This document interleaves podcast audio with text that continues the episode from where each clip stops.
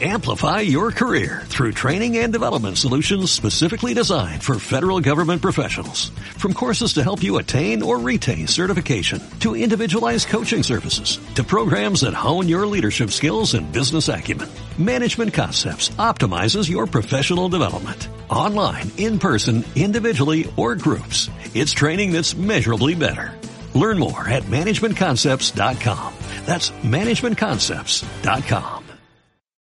Escuchas a Marta de Baile. Al aire solo por W Radio 96.9. Estamos de vuelta. Bueno, son las 11.36 de la mañana, se los decía antes el corte. Guido Lara es fundador y CEO de Lexia, que es una agencia eh, de investigaciones de mercado que básicamente se dedican a entender lo que sentimos, queremos, pensamos, eh, para traducirlo en buenas campañas de mercadotecnia y comunicación y de vez en cuando nos hace estudios divertidísimos para que sepamos más de cómo somos, pensamos y sentimos. Entonces, hoy vamos a hablar de cinco cosas que salieron en un estudio que nos enorgullecen a los mexicanos y que nos avergüenzan. Eh, Guido Lara. No te oigo. ¿Por qué no oigo a Guido? Hola Guido. Hola Marta, todo esto empezó con, cuando tuve la oportunidad hace ya muchos, muchos años de eh, ser el líder en el desarrollo de la marca México. Entonces, si ustedes se acuerdan de la marca México, en la letra I viene el sol y la luna. Sí. ¿No? Este Sí, mestizaje, esta mezcla, esta contradicción permanente que somos los mexicanos, ¿no? Entonces, eh, quisiera no perder el tono divertido y alegre que traías en tu examen de historia, que eh, no, nunca nos supimos bien la calificación, pero creo que aprobaron, ¿no? Aprobamos, sí. Sí, La verdad es que sí tuvimos pasamos. dos ¿eh? malas nada más. Sí, pasamos. Pasamos con Muy un bien, ocho. muy bien. Muy bien. Entonces, lo primero que nos, eh, empezando con lo que nos, nos da más orgullo, lo que nos da más orgullo a los mexicanos, y estos son, son estudios permanentes que hacemos porque estamos siempre en contacto con los mexicanos en cómo consumen, cómo se divierten, cómo piensan políticamente, etcétera, ¿no? Entonces, esta es una visión muy integral del mexicano. Lo que más nos orgullo nos da es la capacidad de reírnos, de divertirnos. Lo acabamos de ver hace unos segunditos, como en el Día de la Patria y hablando de la historia de México, eh, somos capaces de hacernos, de reírnos de nosotros mismos y pasárnosla muy bien, ¿no? Ese es un tema fundamental que, que nos distingue. De hecho, hay un libro muy bueno sobre la, para entender el alma y el espíritu de los mexicanos que se llama Fenomenología del Relajo, que lo que hace es, dice, eh, hacer una radiografía de por qué los mexicanos somos tan buenos para el relajo. Y Sí. tiene un lado bueno, porque hay alegría y se disfruta la vida, pero tiene un lado muy preocupante, que es al no tomarte nada en serio, eh, la vida no vale nada, ¿no? Si realmente uno quiere entender la, la, la, la- lo que es México, hay que seguir las letras de José Alfredo Jiménez, ¿no? Claro. Por ejemplo, ahorita vamos a poner otros ejemplos para ver es esa forma de ser muy, muy particular de los mexicanos. Entonces, por un lado nos da mucha, mucha alegría y mucho de ser divertidos, optimistas y welcoming, recibimos a todo mundo, pero a la vez eh, eso se vincula con un profundo egoísmo. Y hay una, en los estudios que hemos hecho para la revista Nexos, ellos acuñaron el término de que los mexicanos somos unos liberales salvajes, donde lo que encontramos en estos estudios es que para el mexicano es, más que México, mi patria es mi familia, y solo lo que está alrededor de mi familia es lo que cuido y procuro, pero todo lo demás ya no me importa tanto, ¿no? Entonces ese es un lado muy delicado de lo que es el mexicano. Por un lado se ríe, pero al reírse tanto falta el respeto y destruye las, las reglas de, pues, de convivencia y comunidad. Sería el primer punto, Marta. Bien. Ok, o sea, nos avergüenza un poco nuestro egoísmo. Y algo que se ha estudiado muchísimo, Guido, es que los mexicanos tendemos a ser muy individualistas. Sí. Es Sí. así. No somos individualistas para el reventón, para el desmadre, para lo gregario, para irnos al ángel, para apoyarnos en los momentos difíciles, pero en lo cotidiano, en la hora de construir una sociedad que se preocupe por el bien común, somos profundamente egoístas. Cuando hice este tema de la marca México, hablaba con Germán Dehesa, que es este... Dios lo tenga en su paz, santa este gloria, tipazo sí. inteligente, cronista, y me, preguntaba, oye Guido, ¿por qué crees que en México tenemos los coches más limpios del mundo? Y le digo, pues no sé. Pues porque todos van, vamos tirando afuera, ¿no? La basura. Entonces ves como la gente Sí, sí, tira sí. de fuera de su coche, ves cómo Qué sale el, licuado, la naranja, el chicle, la bolsa de papas. Y es ese tema de, por cuidar el espacio común, descuidamos el espacio, el espacio individual, perdón, descuidamos el espacio colectivo. Ese es un, un problema muy importante de los mexicanos y eso nos afecta mucho como país. Ok, el 2. Por un lado, pues, nos, la creatividad, cuando hicimos la marca México y eso sigue constante y tú lo puedes ver perfectamente en los grandes éxitos de los mexicanos, están vinculados a la creatividad. A ver, yo decía hace un momento que ningún meme en el mundo como los memes mexicanos. Son insuperables, son Insuperables. insuperables. La, la creatividad, el ingenio, la, la- la- la- la- realmente capacidad de recursos, mente rápida, la chispa es, es increíble. Y esa creatividad también aterriza en lo que somos reconocidos en el mundo. Somos reconocidos, nuestro ícono es Frida Kahlo, un artista, los cineastas que han ganado Óscares y han conquistado Hollywood, los bailarines, los artistas plásticos. Eh, cierto, en tu ¿eh? caso, Marta, todo tu desarrollo de, eh, de, de- de la moda como una propuesta no solo estética, sino de cultura, de sociedad. Entonces, ese es el lado donde somos una enorme potencia. No vas a ver, como sucede en los billetes de otros países, a los científicos, a los racionales, a los luchadores sociales. Entonces, el ángulo donde destacamos en el, en el mundo es la creatividad y en ese enorme ingenio. El lado débil del ingenio es que el ingenio no es igual a la innovación, porque es el chispazo para reparar el problemita, el alambrito famoso, ¿no? Pero no es la solución de fondo, no es algo que sea sistemático, disciplinado y permanente. Entonces nos avergüenza que teniendo todo para ser una potencia mundial, nos perdemos. Nos perdemos y precisamente porque nuestro principal problema es nuestra relación con el tiempo. Nosotros somos el presente continuo. Todo, no nos importa mucho el pasado. Creo que ahorita acabamos de dar una, una muestra total de que el pasado eh, no nos, no nos importa mucho. Creo que la propuesta de Úrsula es, es una invitación bien interesante a que dejemos el, seamos prófugos de las monografías, porque nada más seguimos lo que nos enseñaron las estampitas esas y no somos curiosos para ver lo que hay atrás, ¿no? Y entender de dónde venimos. Y tampoco nos interesa mucho el futuro. Estamos súper clavados en el, en el presente. Y el presente es que todo lo dejamos para mañana. Y entonces la cantidad de tareas pendientes que tenemos como personas, como familia y como sociedad es enorme, ¿no? Es, es, esa- ese problema de, no planear, no trabajar, ¿no? Yo, sabes que acá estoy viviendo en Estados Unidos. La enorme diferencia con estas dos culturas es nuestra relación con el tiempo y la planeación y el futuro. Ese es algo que nos avergüenza, el saber que eh, pudiéramos ser algo más y no lo somos porque todo lo dejamos para otro día. Híjole, qué fuerte. Ok, la tercera. Nos enorgullece nuestra casa y nuestra cultura. A ver, explica, sobre todo lo de Sí, nuestra en casa. todo- todos los estudios que hemos hecho, todos los estudios que hemos hecho es eh, ¿qué te enorgullece de México? Me enorgullece nuestros recursos naturales, nuestras montañas, nuestros ríos, nuestras playas, nuestros bosques, nuestra gente, nuestra cultura, etcétera. Eso da un profundo orgullo. Hemos hecho muchos estudios en Latinoamérica y no hay ese orgullo a ese nivel. El orgullo del mexicano por lo propio es enorme.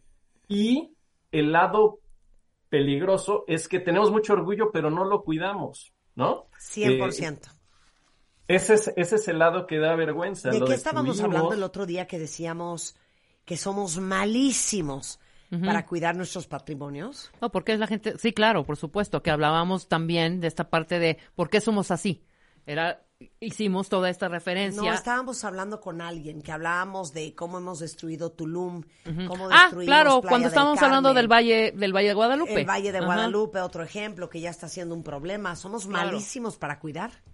Oye, el tema, por ejemplo, ustedes son muy jóvenes, pero pues yo me acuerdo de Acapulco, ¿no? Lo que era ese paraíso, la bahía de Acapulco, y ahora se ha eh, convertido en un en una eh, eh, destino turístico absolutamente degradado.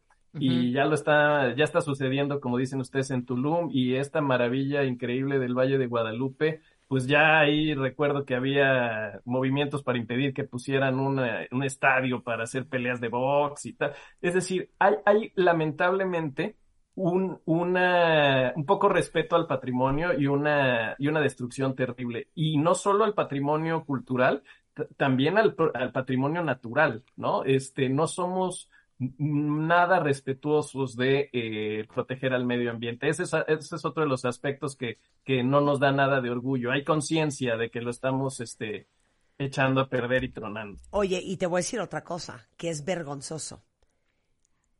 Regatearle. Ay, sí. A los artesanos indígenas. esa es una jaladota. No lo puedo creer.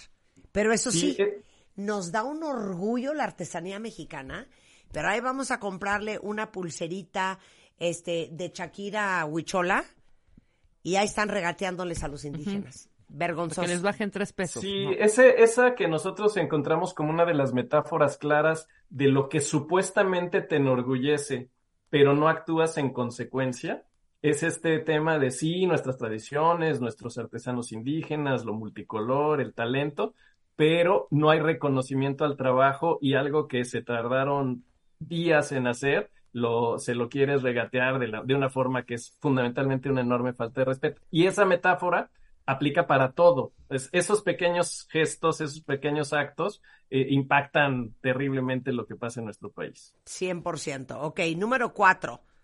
La gastronomía nos da un orgullo. Así es. Es que para mí la gastronomía mexicana probablemente es la mejor del mundo, para mí. Claro.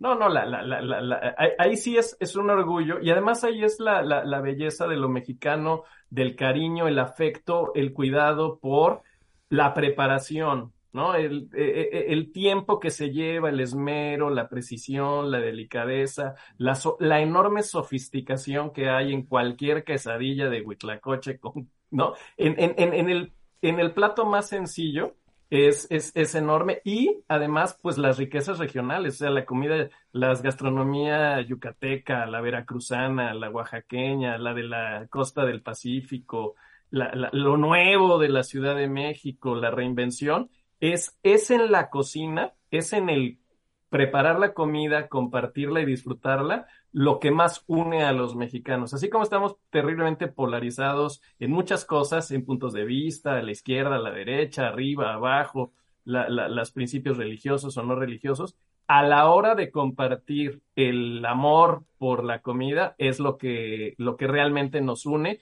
y es un punto importante. Algo que también está triunfando en el mundo es, es este, los, los cocineros mexicanos, ¿no? Los grandes chefs, pero también lo sencillo y lo básico.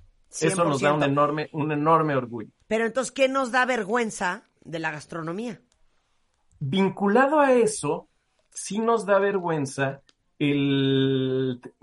No está directamente vinculado, pero tiene que ver con el comer y es el tema de, la, de las tasas terribles de obesidad que hay en el país, de obesidad, de sobrepeso, de diabetes, etcétera.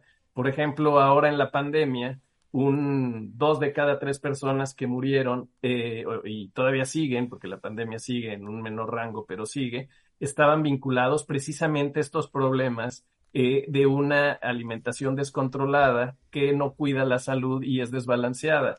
Eh, tenemos de todo el continente americano, solo en Estados Unidos hay más niños con sobrepeso y de todo el planeta estamos en el quinto lugar. Entonces, sí hay, hay un tema relevante sobre este terrible amor y maravilloso amor por la gordita de chicharrón y el pambazo y, y, y, la coca y el botellón de refresco, que sí hay que, hay que ponerlo entre paréntesis y eh, la comida mexicana y la gastronomía seguirá siendo maravillosa, pero sí hay que cuidar ese, ese efecto secundario que tenemos. Ok. Y número cinco, Guido.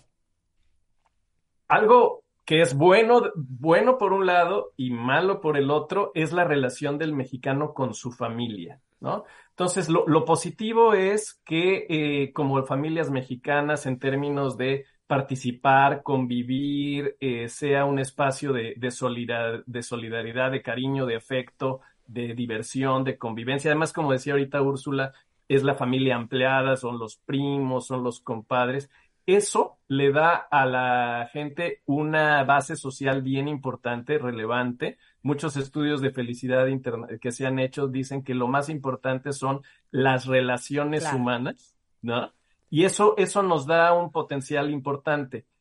El lado negativo, hay un artículo que escribí en Animal Político que se llamaba No te preocupes, mijito, ¿no? Entonces, el no te preocupes, mijito, lo que trae abajo es que también a veces la familia es ese espacio de, eh, de tolerancia a la mediocridad, de solapar las, este, los vicios, los defectos y protegerlo y por lo tanto mantenerlo. Entonces, ahí, no sé, Marta, Rebeca, casos que ustedes conozcan, sepan, donde por un lado la familia es positiva, pero por el otro lado es un espacio que realmente es que, reproduce todos nuestros 100%, males. ¿no? Y yo lo veo de otro ángulo, o sea, son dos ángulos diferentes. Uno es, no te preocupes, mijito, y el santo labregón de 45 años. Viviendo con los papás. Viviendo con los papás, y por qué no mete también a la esposa y a los hijos. Sí, sí, sí. Y la otra cara de la moneda, del peligro de ese de esa conducta tan tribal que tenemos en, en, México y en Latinoamérica es el, tú eres responsable de tus papás. Ah, claro. Tú no puedes hacer tu vida porque tienes que cuidar a tus papás. Oye, tus papás nunca vieron por ellos, nunca compraron un seguro, no tienen gastos médicos, no tienen jubilación. Ah, pero entonces a ti te toca como hijo, pues darles todo lo que ellos no hicieron. Y eso puede ser un gran lastre para mucha gente. Bueno, como agua para chocolate, no nos vayamos lejos. Ándale, exacto, ahí está el ejemplo perfecto. ¿No? Sí, y, es, es, todo este, estas dificultades de lo bueno por un lado, que hablábamos ahora que en el desarrollo de la marca México, lo bueno es la familia, los lazos, los vínculos, el afecto, la red de protección, pero muchas veces va ligado con ese lado oscuro, ¿no? El lado oscuro de no vas a poder tener tu vida porque estás obligado a cuando quizá, como bien dices, los papás no hicieron nada y se abandonaron. Aquí es un tema de corresponsabilidades. Muchas de, algo que para, por ejemplo, es, es, es, doloroso es irte al extremo donde, eh, por ejemplo, viviendo aquí en Estados Unidos, ves el tema de las, las familias eh, se rompen a partir de los 18 años, ahí llégale, haz lo que quieras, te veo en Thanksgiving, pero poquitos días porque el rato ya me cansé y son vidas muy solitarias, muy individuales, muy, muy vinculadas al trabajo, pero no, no a los afectos. Y pues eh, por eso también pues las tasas de, de mortalidad, de suicidio acá en Estados Unidos, por primera vez la historia de la, la, la, esperanza de vida es menor a la que se tenía. ¿Por qué? Porque se, se suplen con, con otras cosas, ¿no? Eso, eso es un lado. Pero por el otro, te forzan a, eh, a, salir adelante, a construir, a, a, moverte y a no tener esa, ese lado que por un lado es correcto que tengas un apoyo, pero por el otro lado, pues es una, un paliativo, algo que te impide desarrollarte, desarrollarte y crecer. Y sí es delicado eso que señalas cuando una vida se, la ofrenda de alguien más joven que no ha vivido se da porque los padres no tuvieron las, las precauciones. Hay otras veces donde pues, la solidaridad elemental, y también eso pasa en sociedades más, más tradicionales, pero por lo mismo quizá más ricas en términos de afecto, más pobres en términos económicos, es eh, el, el, el, tener el vínculo con los mayores, ¿no? Ese es, un es, es otro tema, Marta, quizá para otro día. 100%. Increíblemente, con todo lo que amamos este núcleo familiar tan arraigado que tenemos en México, pues tenemos una violencia familiar vergonzosa. Sí, exacto, la familia, la familia, la familia, y bajo el tema de la familia, una de las cosas que estamos viviendo en nuestro país hoy, y no es nuevo, pero se está exacerbando, es esta terrible violencia en todos los frentes, ¿no? Y ahora con la pandemia está comprobado y medido que eh, la, la violencia intrafamiliar subió y no solo son golpes, hay también temas de abusos sexuales, hay cosas muy delicadas. Cuando nosotros hicimos algún estudio para la Secretaría de Salud eh, sobre tema de duros, difíciles, sobre temas de abusos y violaciones, pues en todos, todas las sesiones de grupo que hicimos, hicimos 24, solo en uno o dos nos salió alguien que dice mi esposo me viola. Entonces, eh, del mundo idílico de esa familia hermosa y que nos sirve para todo, también hay, un, hay, hay infiernos que tenemos que ser eh, constantes y verlo. Bueno, pues ahí estuvo, las cosas que nos dan orgullo y las cosas que nos dan vergüenza de ser mexicanos. Guido Lara es fundador y CEO de Lexia. Eh, lo pueden seguir en Guido Lara en Twitter, porque postea cosas bien interesantes siempre, o arroba Lexia Global. Guido, feliz 15 de septiembre, te mandamos un beso hasta Washington. Felicidades. Bye, Marta. Bye. Regresando del corte, Gerardo Kleinburg es en the house. Ahora sí. ¿Se acuerdan algunos de ustedes de nuestro vuelo que en el Magic y en el Baby y en el News abrían con Carmina Burana? Bueno, Gerardo Kleinburg, nuestro especialista en música clásica, en ópera, viene a contarnos los secretos detrás de Carmina Burana. Regresando en W Radio.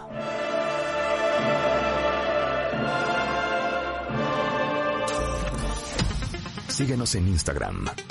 Marta de Baile. No te pierdas lo mejor de Marta de Baile, dentro y fuera de la cabina. Marta de Baile 2022. Estamos de regreso. Y estamos donde estés. Amplify your career through training and development solutions specifically designed for federal government professionals. From courses to help you attain or retain certification, to individualized coaching services, to programs that hone your leadership skills and business acumen, Management Concepts optimizes your professional development. Online, in person, individually, or groups, it's training that's measurably better. Learn more at managementconcepts.com. That's managementconcepts.com.